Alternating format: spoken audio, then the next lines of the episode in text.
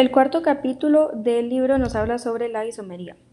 Los isómeros son compuestos que tienen la misma fórmula molecular pero estructuras diferentes. Hay dos clases de isómeros. Los isómeros constitucionales, estos difieren en la forma en la que están unidos sus átomos, y los estereoisómeros. Estos tienen sus átomos interconectados de la misma manera pero tienen diferente colocación en el espacio. De estas hay dos clases, los isómeros cis-trans y los que tienen centros asimétricos. Aquí se nos introducen lo que es los, objetos quirales y que tienen una imagen especular no superponible. Un objeto quiral es un objeto con versiones derecha e izquierda. y estos tienen una imagen especular no superponible. ¿Qué quiere decir esto? Eso quiere decir que su imagen en un espejo no es exactamente igual a la de un objeto, e, e, igual que el objeto. Una molécula quiral tiene una imagen especular no superponible. Una molécula aquilar tiene una imagen que es superponible. La quiralidad de una molécula se debe a un centro asimétrico. La causa de la quiralidad de una molécula es la existencia de un centro asimétrico. Un centro asimétrico es un átomo unido a cuatro grupos diferentes. Ahora, los isómeros como con un centro asimétrico. Un compuesto con un centro asimétrico puede existir con dos estereoisómeros. Aquí se nos introducen los enantiómeros. Estas son moléculas que son imágenes especulares no superponibles. Una molécula que tiene una imagen, no una imagen especular no superponible es quiral.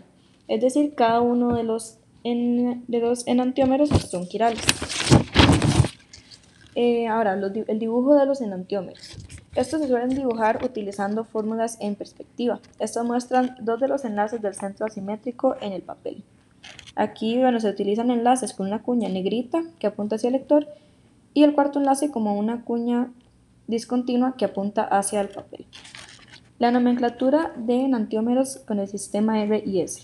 Se utilizan las letras R y S para indicar la posición de los átomos o grupos alrededor del centro asimétrico.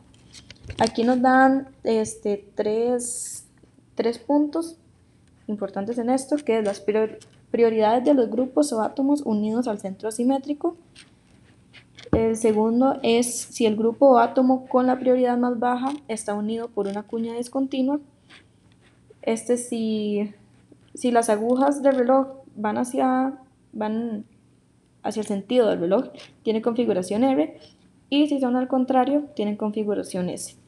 Y el tercero es si el grupo o átomo con la prioridad más baja no está unido por una cuña discontinua. Después, los compuestos quirales son ópticamente activos. Una propiedad de los enantiómeros que los enantiómeros no comparten es la interacción con la luz polarizada. Jean Baptista propuso que la habilidad para rotar el plano de polarización de la luz polarizada se debía a alguna simetría de las moléculas. Después se demostró que la simetría estaba asociada con la existencia de uno o más centros asimétricos. Cuando la luz polarizada pasa a través de una molécula aquilar, la luz emerge en el mismo plano de polarización de antes. En cambio, con las moléculas quilares, estas emergen con un plano de polarización rotado. Aquí, eh, bueno, ahora nos de los compuestos ópticamente activos. Esto es cuando hace rotar el plano de polarización de la luz. Los compuestos quilares son ópticamente activos. Si el plano rota en sentido de, de, las agujas del reloj, se dice que es dextrógiro, un dextrógiro, y se identifica con el símbolo positivo. Y si rota en sentido contrario, se dice que es levogiro y se identifica con el signo negativo. Los compuestos ópticamente inactivos serían los compuestos aquilares.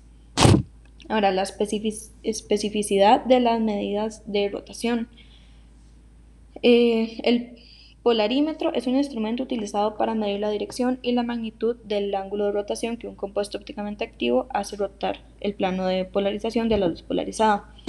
Cada compuesto ópticamente activo tiene una rotación específica, que es característica del compuesto. Y bueno, se nos introducen las mezclas racémicas o racemato, que son mezclas de cantidades iguales que los eh, enantiómeros. Y por último, los isómeros con más de un centro asimétrico. Esto es cuando más centros asimétricos hay, más este, estereosímeros pueden haber. Un compuesto puede tener un máximo de 2 a la n estereoisómeros, siendo n el número de centros asimétricos. Los diastereómeros son estereoisómeros que no son enantiómeros. Estos tienen propiedades físicas y químicas diferentes.